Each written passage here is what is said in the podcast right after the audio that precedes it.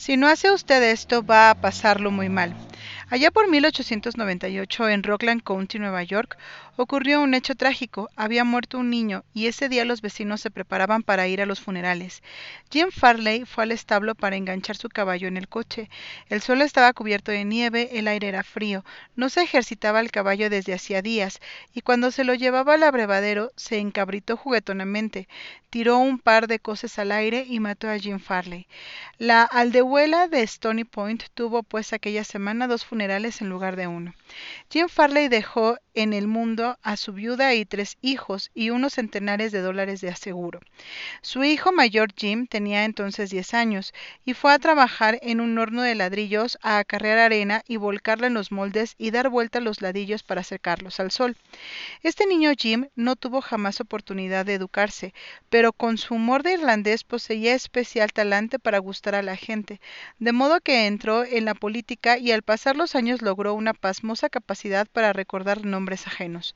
Jamás asistió a una escuela secundaria, pero antes de cumplir los 46 años de edad, cuatro universidades le habían acordado grados honorarios había asumido la presidencia del Comité Nacional del Partido Demócrata y el cargo de director general de Correos de los Estados Unidos.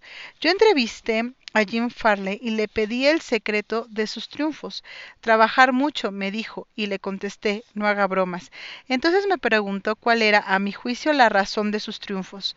Entiendo, respondí que recuerda usted el nombre de pila de diez mil personas. No, se equivoca usted, repuso Farley. Recuerdo el nombre de pila de cincuenta mil personas. Es preciso tener presente esto. Tal habilidad ayudó al señor Farley a llevar a Franklin Roosevelt a la Casa Blanca. Durante los años en que Jim Farley trabajaba como vendedor viajero y durante los años en que ocupó un cargo municipal en Stony Point, perfeccionó un sistema para recordar nombres. Al principio era muy sencillo. Cada vez que conocía a una persona averiguaba su nombre completo, su familia, sus ocupaciones y el mastiz de sus opiniones políticas. Tenía todos estos hechos en la memoria, y cuando volvía a encontrarse con el mismo hombre, aunque fuera al cabo de un año, podía darle una palmada en la espalda, preguntarle por su esposa e hijos y por las plantas de su jardín. No extraña, pues, que consiguiera muchos partidarios. Durante varios meses antes de empezar la campaña presidencial de Roosevelt, Jim Farley escribió centenares de cartas por día personas residentes en toda la extensión de los Estados Unidos del oeste y del noroeste. Luego subió a un tren y durante 19 días recorrió 12.000 millas en 20 estados, viajando en tren, coche, automóvil y canoa. Solía llegar a una aldea, reunirse con un grupo de personas para el desayuno, el almuerzo, el té o la comida y conversar con ellas, francamente, llanamente. Luego emprendía otra etapa de su viaje. Tan pronto como estuvo de regreso en el este, escribió a un nombre de cada población que había visitado para pedirle una lista de todas las personas con quienes habían hablado en cada ocasión. La lista final tenía miles y miles de nombres, y a cada persona de esta lista Farley rindió el sutil agasajo de enviarle una carta personal, una carta personal del gran personaje que dirigía a querido Bill, querida Jane, y firmaba simplemente Jim. Jim Farley descubrió al principio de su vida que el común de los hombres se interesa más por su propio nombre que por, el, que por todos los demás en la tierra. Si se recuerda ese nombre y se lo pronuncia con frecuencia, se ha rendido a su dueño un halago sutil y muy efectivo. Pero si se olvida o se escribe mal ese nombre, queda uno en gran desventaja. Por ejemplo, yo organicé cierta vez en París un concurso de oratoria y envié circulares a todos los norteamericanos que residían en la ciudad. Las dactilógrafas francesas, con poco conocimiento de inglés, escribieron los nombres y naturalmente cometieron muchos errores. Un hombre gerente de un gran banco norteamericano en París me escribió una carta furiosa porque su nombre estaba mal escrito. A veces es difícil recordar un nombre, en especial si es extranjero y difícil. Hay personas que en lugar de tomarse el trabajo de intentar aprenderlo, deciden ignorarlo o llaman a esa persona por un apodo más fácil. Sid Levy visitaba a un cliente cuyo nombre era Nicodemus Papadolus. Todos lo llamaban Nick Levi nos contó. Hice el esfuerzo especial de aprender el nombre y pronunciarlo varias veces a solas antes de ir a verlo. Cuando lo saludé llamándolo por su nombre completo, Buenas tardes, señor Nicodemus Papadolus. El hombre quedó asombrado. Durante lo que parecieron varios minutos no me respondió nada. Por último, con lágrimas corriéndole en las mejillas, me dijo, Señor Levy, en los 15 años que llevo viviendo en este país, nadie había hecho nunca el esfuerzo de llamarme por mi nombre completo. ¿Cuál fue la razón del triunfo de Andrew Carnegie? Se le llamaba el rey del acero, pero poco era lo que sabía de fabricación del acero. A sus órdenes trabajaban centenares de personas que conocían de ese tema mucho más que él, pero sabía cómo manejar a las personas y esto fue lo que le enriqueció. Al comenzar su vida demostró sus dones para la organización, su genio como dirigente. Cuando tenía 10 años ya había descubierto la asombrosa importancia que atribuye a la gente a sus propios nombres, y utilizó ese descubrimiento para obtener cooperación. Por ejemplo, de niño allá en Escocia, cazó una coneja, bien pronto tuvo toda una cría de conejitos, y nada con que alimentarlos. Pero se le ocurrió una idea brillante. Dijo a los niños de la vecindad que si le llevaban trébol y hierbas para alimentar a los conejos, bautizaría a los animalitos en honor de quienes cooperaban. El plan rindió mágicos resultados y Carnegie jamás lo olvidó. Años después ganó millones aplicando la misma psicología a los negocios. Por ejemplo, quería vender rieles de acero al ferrocarril de Pensilvania. J. Edgar Thompson era entonces presidente de ese ferrocarril y Andrew Carnegie construyó en Pittsburgh una enorme planta de altos hornos a la que puso el nombre de Edgar Thompson, Trabajos de Acero. No es difícil adivinar a quién se hizo el pedido cuando el ferrocarril de Pensilvania necesitó rieles de acero. Cuando Carnegie y George Pullman trabajaban por, lograr la, supremacía en la venta de vagones dormitorios, el rey del acero volvió a recordar la lección de los conejos. La empresa central de transportación en la cual dominaba Andrew Carnegie luchaba contra la compañía en que dominaba Pullman. Las dos empresas pugnaban por proveer de vagones dormitorios al ferrocarril Unión Pacífico, rebajaban los precios y destruían toda probabilidad de beneficio para que la firma obtuviera el negocio. Carnegie y Pullman habían ido a Nueva York para ver, cada uno por su cuenta, el director, al director de ferrocarril. Una noche se encontraron en el Hotel San Nicolás y Carnegie dijo Buenas noches, señor Pullman. ¿No le parece que estamos procediendo como un par de tontos? ¿Por qué? Entonces Carnegie expresó las ideas que tenía, una fusión de las dos empresas. Habló con enorme optimismo de las ventajas mutuas que se desprenderían de la cooperación en lugar de la pugna. Entre los dos intereses Pullman escuchó atentamente, pero no quedó de todo convencido. Por fin preguntó ¿Qué nombre tendría la nueva firma? Pues la de Pullman Palace Car Company, por supuesto. Se le iluminó el rostro a Pullman. Venga a mi habitación, dijo, vamos a conversar el asunto. Esa conversación hizo historia en la industria de los Estados Unidos.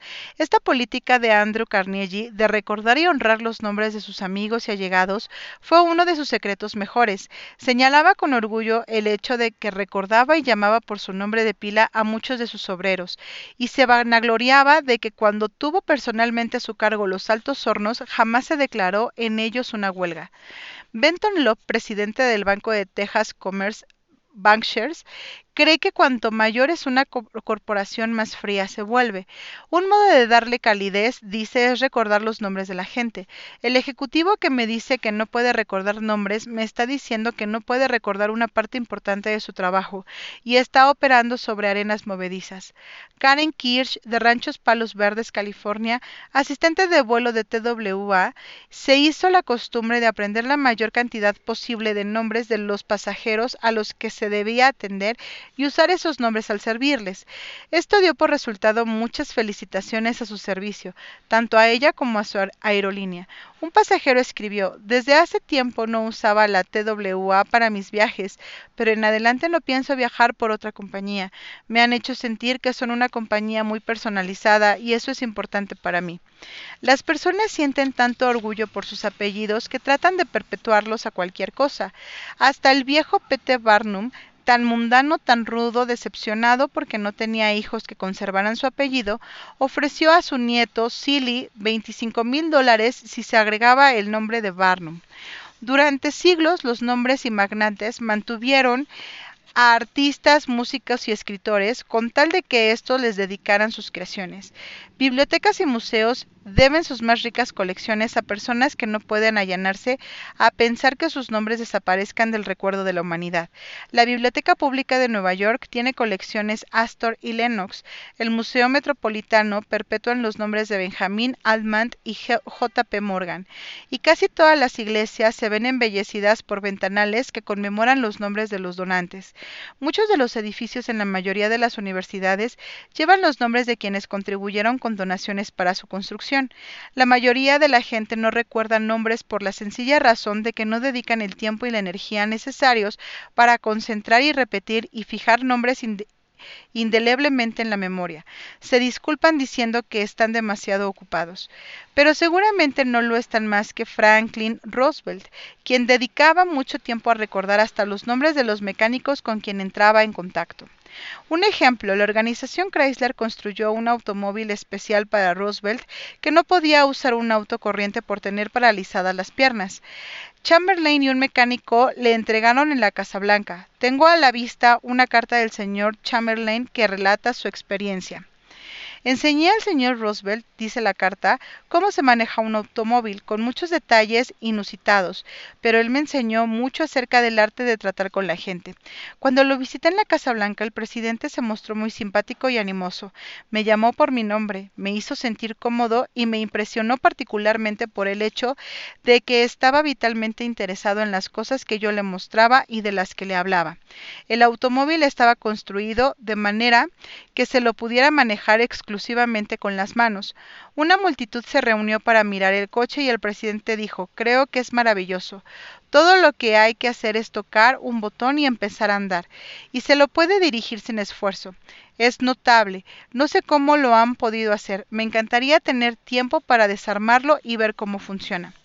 Cuando los amigos y allegados del presidente admiraron la máquina, el señor Roosevelt dijo a mi presencia, Señor Chamberlain, le aseguro que aprecio sobremanera todo el tiempo y esfuerzos que ha dedicado usted a producir este coche.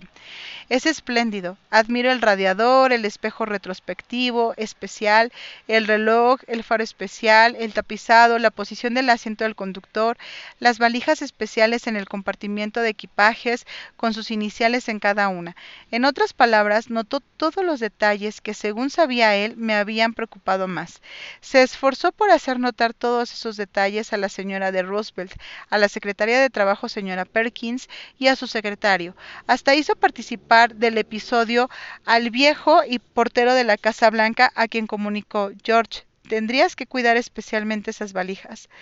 Terminada la lección que le di para manejar el coche, el presidente se volvió hacia mí y dijo, bueno, señor Chamberlain, hace 30 minutos que hago esperar a la Junta de Reserva Federal Creo que haría bien en volver a mi trabajo.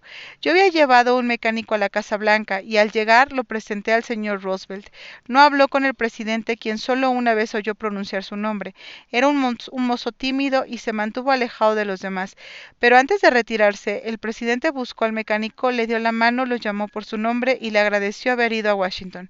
Su agradecimiento no tenía nada de una falsa cortesía, decía lo que sentía. Pocos días después de regresar a Nueva York, recibió una fotografía del presidente Roosevelt con su autógrafo y una, carita de cartita de agradecimiento. No sé cómo tiene tiempo para estas cosas.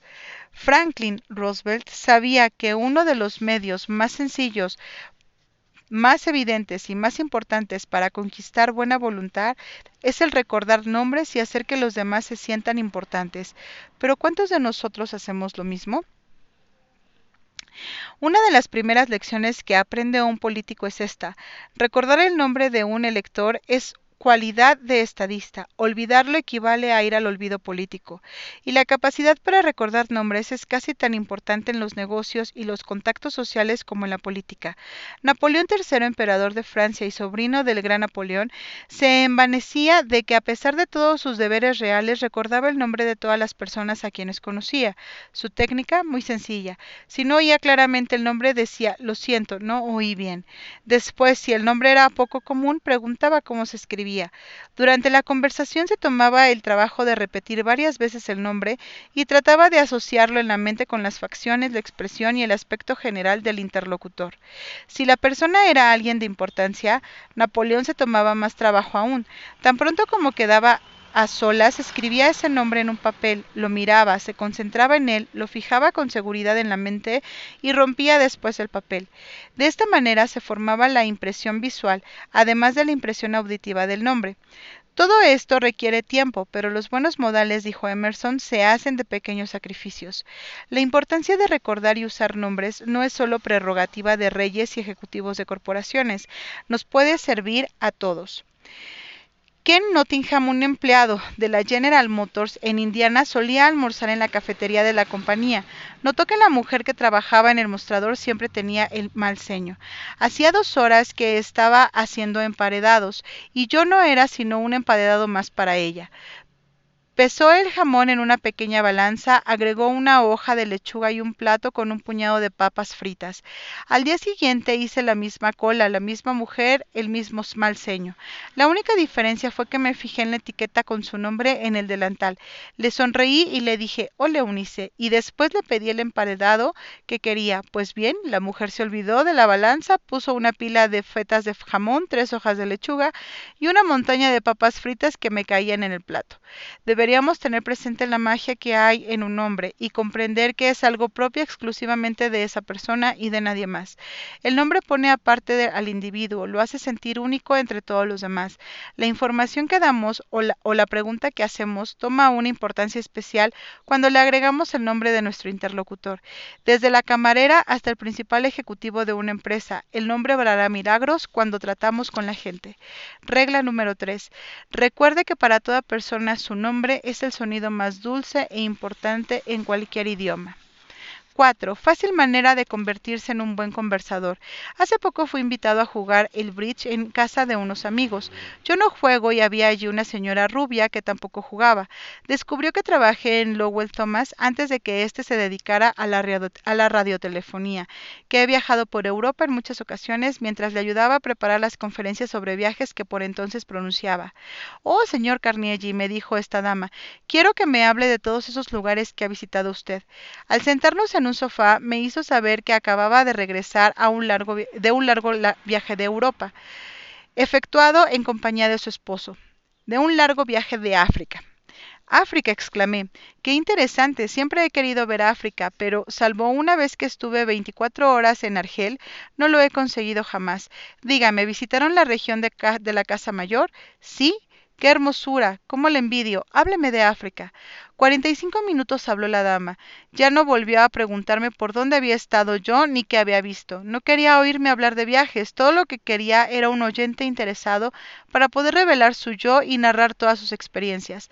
¿Era una mujer extraordinaria? No, hay muchas personas como ella. Por ejemplo, hace poco encontré a un conocido botánico durante una comida dada en una casa de un editor de Nueva York. Jamás había hablado con un botánico y me pareció sumamente interesante. Me senté literalmente al borde de la silla y escuché absorto mientras hablaba de plantas exóticas, experimentos en el desarrollo de formas nuevas de vida vegetal y jardines de interior y de cosas asombrosas acerca de la humilde papa. Yo tengo en casa un huerto interior y tuvo este, este hombre la bondad de indicarme cómo debía resolver alguno de mis problemas. He dicho que estábamos en una comida. Debe de haber habido otros dos invitados, pero violé todos los cánones de la cortesía e ignoré a todos los demás y hablé horas y horas con el botánico. Llegó la medianoche, me despedí de todos y me marché. El botánico se volvió entonces a nuestro huésped y tuvo referencias muy elogiosas para mí. Yo era muy estimulante, yo era esto y aquello y terminó diciendo que yo era un conversador muy inteligente. Un conversador inteligente. ¿Yo? ¿Por qué? Si apenas había insinuado una palabra. No podría haberla pronunciado sin cambiar de tema, porque no sé de botánica más de lo que sé sobre anatomía del pingüino. Pero había escuchado con atención, había escuchado porque tenía profundo interés en lo que decía mi interlocutor, y él lo sabía. Naturalmente estaba complacido. Esa manera de escuchar es uno de los más altos cumplimientos que se puede rendir. Pocos seres humanos, escribió Jack Woodford en Extraños en el Amor, se liberan de la de la implícita adulación que hay en el oyente absorto. Yo hice más que, que, presentarme como oyente absorto. Fui caluroso en mi aprobación y generoso en mis elogios. Le dije que había entretenido e instruido inmensamente y así era. Le dije que deseaba tener sus conocimientos y así era. Le dije que me gustaría recorrer los campos con él y así era. Le dije que debía verlo de nuevo y así era y de tal modo le hice pensar que yo era un buen conversador cuando en realidad no había sido más que un buen oyente y lo había alentado a hablar. ¿Cuál es el misterio, el secreto de una feliz entrevista de negocios? Según Charles Eliot, que fue presidente de Harvard, no hay misterios en, en una feliz conversación de negocios. Es muy importante prestar atención exclusiva a la persona que habla. Nada encierra tanta lisonja como eso. El mismo Eliot era un maestro en el arte de escuchar. Henry James, uno de los primeros grandes novelistas norteamericanos y miembro de la Facultad de Harvard, recordaba, la escucha del doctor Eliot no era mero silencio, sino una forma de actividad, sentado muy erguido, con las manos unidas en el regazo, sin hacer otro movimiento que el de los pulgares girando uno alrededor del otro, más rápido o más lento. Enfrentaba a su interlocutor y parecía escuchar con los ojos tanto con los oídos. Escuchaba con la mente y consideraba atentamente lo que uno tenía que decir mientras lo decía. Al final de una entrevista con él, la persona que había hablado sentía que sus palabras habían llegado a su destino evidente, ¿verdad? No hay necesidad de estudiar cuatro años en Harvard para descubrirlo. Sin embargo, usted y yo conocemos comerciantes que alquilan costosos locales, que compran sus mercaderías económicamente, que adornan sus vidrerías con sapiencia, que gastan mucho dinero en publicidad y emplean después personal sin el sentido común necesario para ser buenos oyentes. Personal que interrumpen a los clientes, los contradicen, los irritan y los echan casi de la tienda.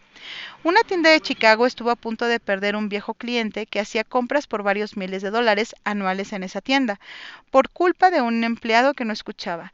La señora Henrietta Douglas, que siguió nuestro curso en Chicago, había comprado un abrigo en una liquidación. Cuando llegó con el abrigo a su casa, notó que el forro tenía un desgarrón. Volvió al día siguiente y le pidió a la empleada de ventas que le cambiara la prenda.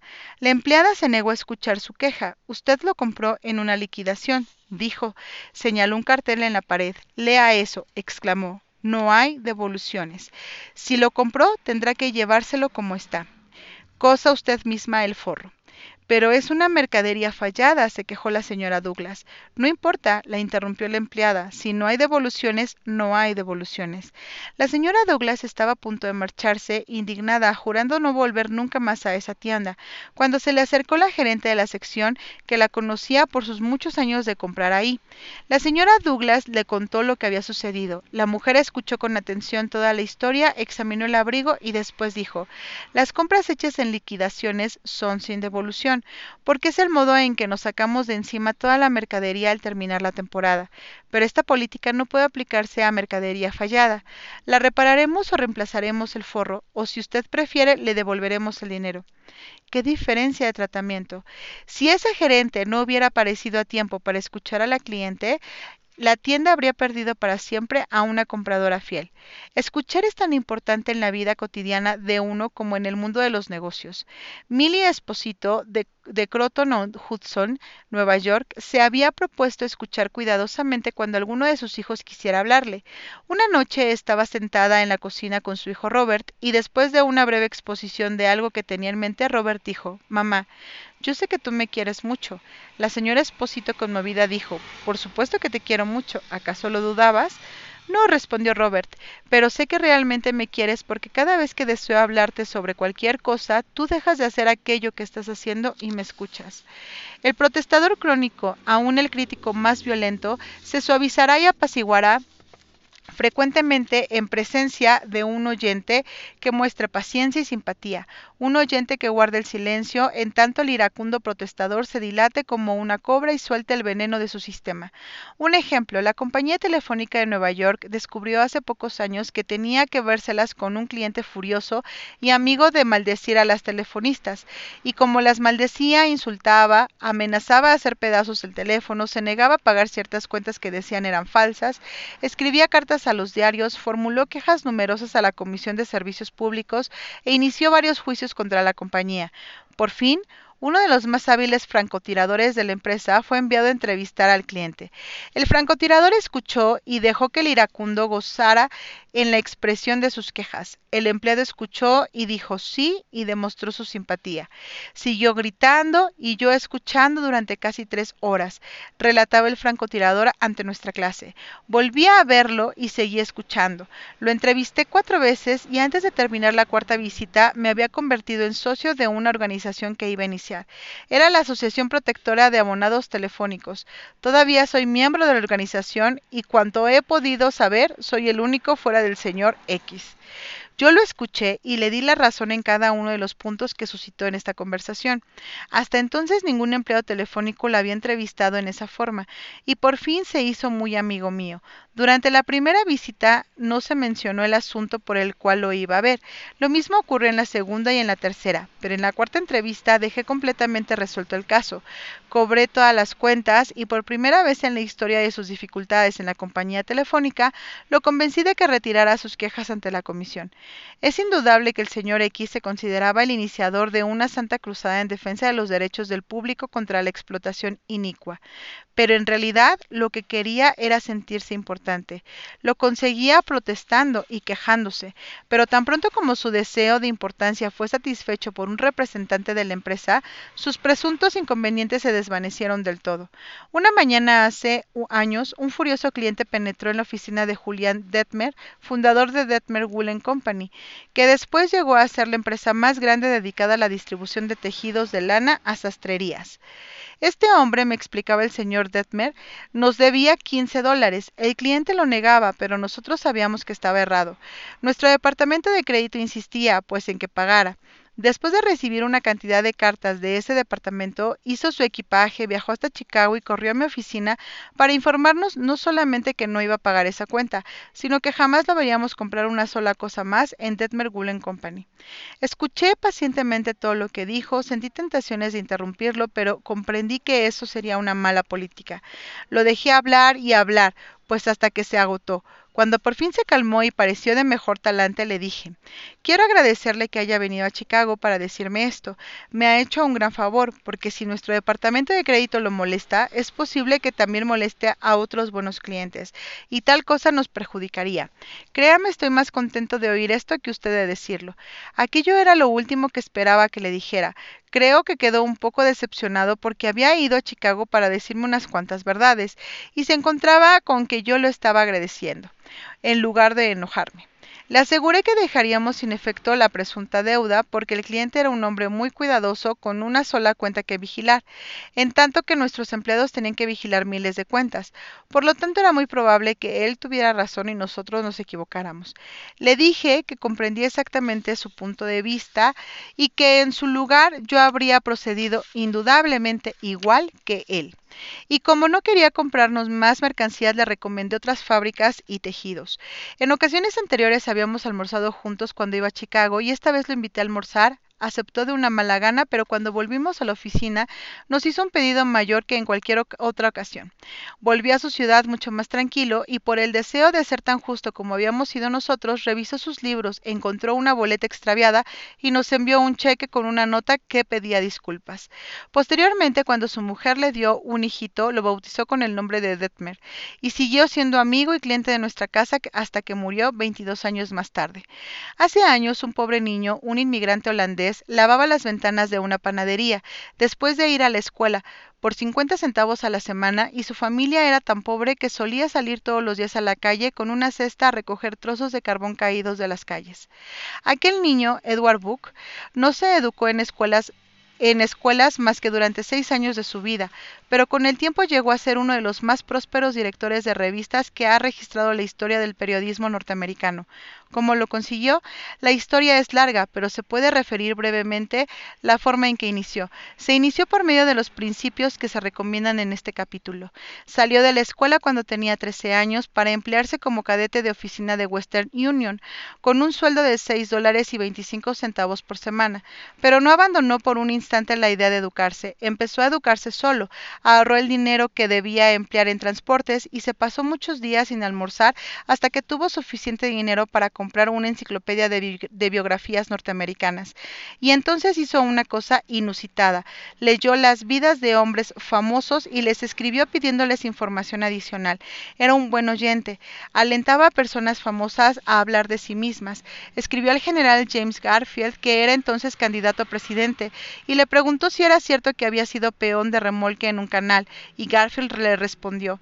Escribió al general Grant para inquirir sobre determinada batalla, y Grant le envió un mapa dibujado por él y le invitó a comer con él y a pasar una noche charlando. Book tenía entonces 14 años. Escribió a Emerson y lo alentó a hablar de su persona.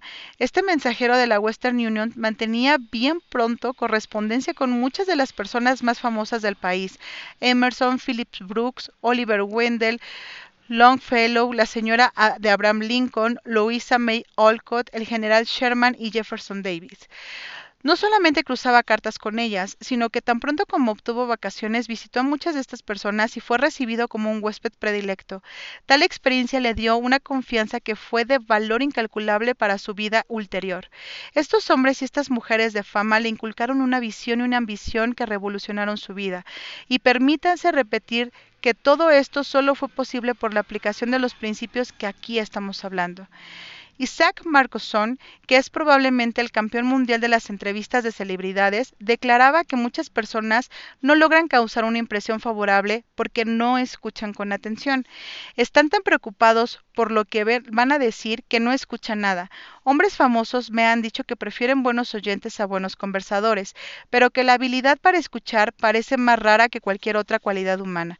Y no solamente los grandes hombres desean tener buenos oyentes, sino que también ocurre lo mismo con la gente. Ya lo dijo la revista Selecciones del Reader Digest cierta vez. Muchas personas llaman a un médico cuando lo que necesitan es alguien que los escuche. Durante las horas más sombrías de la guerra civil, Lincoln escribió a un viejo amigo en Springfield, Illinois, pidiéndole que fuera a Washington. Lincoln decía que tenía algunos problemas que tratar con él.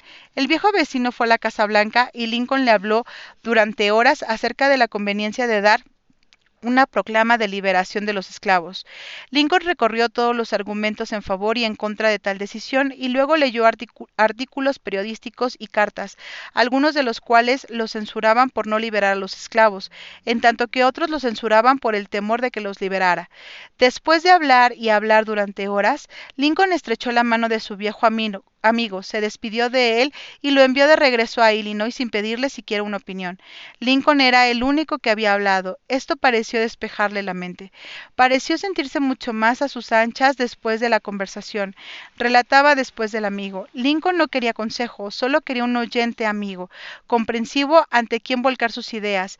Eso es todo lo que nos hace falta cuando nos vemos en dificultades. Eso es frecuentemente lo que quiere el cliente irritado o lo que el empleado insatisfecho o el amigo disgustado. Uno de los más grandes en el arte de escuchar en los tiempos modernos fue el famoso psicólogo Sigmund Freud. Un hombre que conoció a Freud describió su modo de escuchar. Me impresionó tanto que no lo olvidaré jamás. Tenía cualidades que nunca he visto en ningún otro hombre. Yo nunca había visto una atención tan concentrada y no se trataba en absoluto de una mirada penetrante y agresiva. Sus ojos eran cálidos y simpáticos, su voz era grave y bondadosa. Gesticulaba poco, pero la atención que me prestó su captación de lo que yo decía, aun cuando me expresara mal, eran extraordinarias. Es indescriptible lo que se siente cuando uno es escuchado así. Si quiere usted que la gente lo eluda y se ría de usted apenas le vuelve la espalda y hasta lo desprecie, aquí tiene la receta. Jamás escuche mientras hablen los demás. Hable incesantemente de sí mismo. Si se le ocurre una idea, si se le ocurre una idea cuando su interlocutor está hablando, no lo deje terminar, no es tan vivo como usted. ¿Por qué ha de perder el tiempo escuchando su estúpida charla? Interrúmpalo en medio de una frase. ¿Conoce usted a alguien que proceda así? Yo sí. Desgraciadamente y lo asombroso es que algunos de ellos figuran destacadamente en la sociedad. Majaderos, esto es lo que son, majaderos embriagados por su, por su propio yo, ebrios por la idea de su propia importancia. La persona que solo habla de sí solo piensa en sí y la persona que solo piensa en sí mismo, dice el doctor Nicholas Murray Butler, presidente de la Universidad de Columbia, carece de toda educación. No es educado, dice el doctor Butler, por mucha instrucción que tenga. De manera que si aspira usted a ser un buen conversador, sea un oyente atento. Para ser interesante hay que interesarse. Pregunte cosas que su interlocutor se complacerá en responder. Aliéntelo a hablar de sí mismo y de sus experiencias. Recuerde que la persona con quien habla usted está cien veces más interesada en sí misma y en sus necesidades y sus problemas que en usted y sus problemas. Su dolor de muelas le importa más que una epidemia que mate a medio millón de personas en China. Un en el cuello significa para él una catástrofe, mayor que cualquier terremoto en África. Piense en eso la próxima vez que inicie una conversación. Regla número 4. Sea un buen oyente. Anime a los demás a hablar de sí mismos.